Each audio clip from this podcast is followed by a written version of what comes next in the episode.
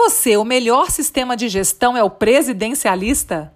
Então, se a sua resposta foi sim, eu tenho uma má notícia para te dar.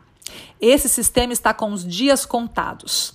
O sistema em que se acredita que manda quem pode, obedece quem tem juízo, não sobrevive num, numa cultura organizacional de criatividade, inovação, foco em resultados, que quer atrair os melhores talentos do mercado. Sim, porque essas novas gerações que estão entrando no mercado e que estão já no mercado, inclusive, elas querem um ambiente colaborativo, participativo, em que elas tenham voz, em que elas sintam que contribuíram efetivamente para as decisões que foram tomadas.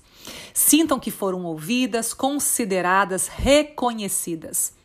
Líderes que querem decidir sozinhos ou que gostam sempre de passar essa mensagem que aqui quem manda sou eu, vão se ver sozinhos ou seguidos por profissionais que têm o mesmo estilo deles, mas que não trarão junto com si novas experiências, novos modelos para ambientes em que a cultura da inovação efetivamente contribua para resultados. É, estamos num novo momento e o pedido é para que cada líder comece a olhar e entender que ele trará resultados para a organização com as pessoas. Com as pessoas. Então você precisa refletir como é que a sua forma de se relacionar com toda a sua equipe está efetivamente criando esta cultura de engajamento e motivação.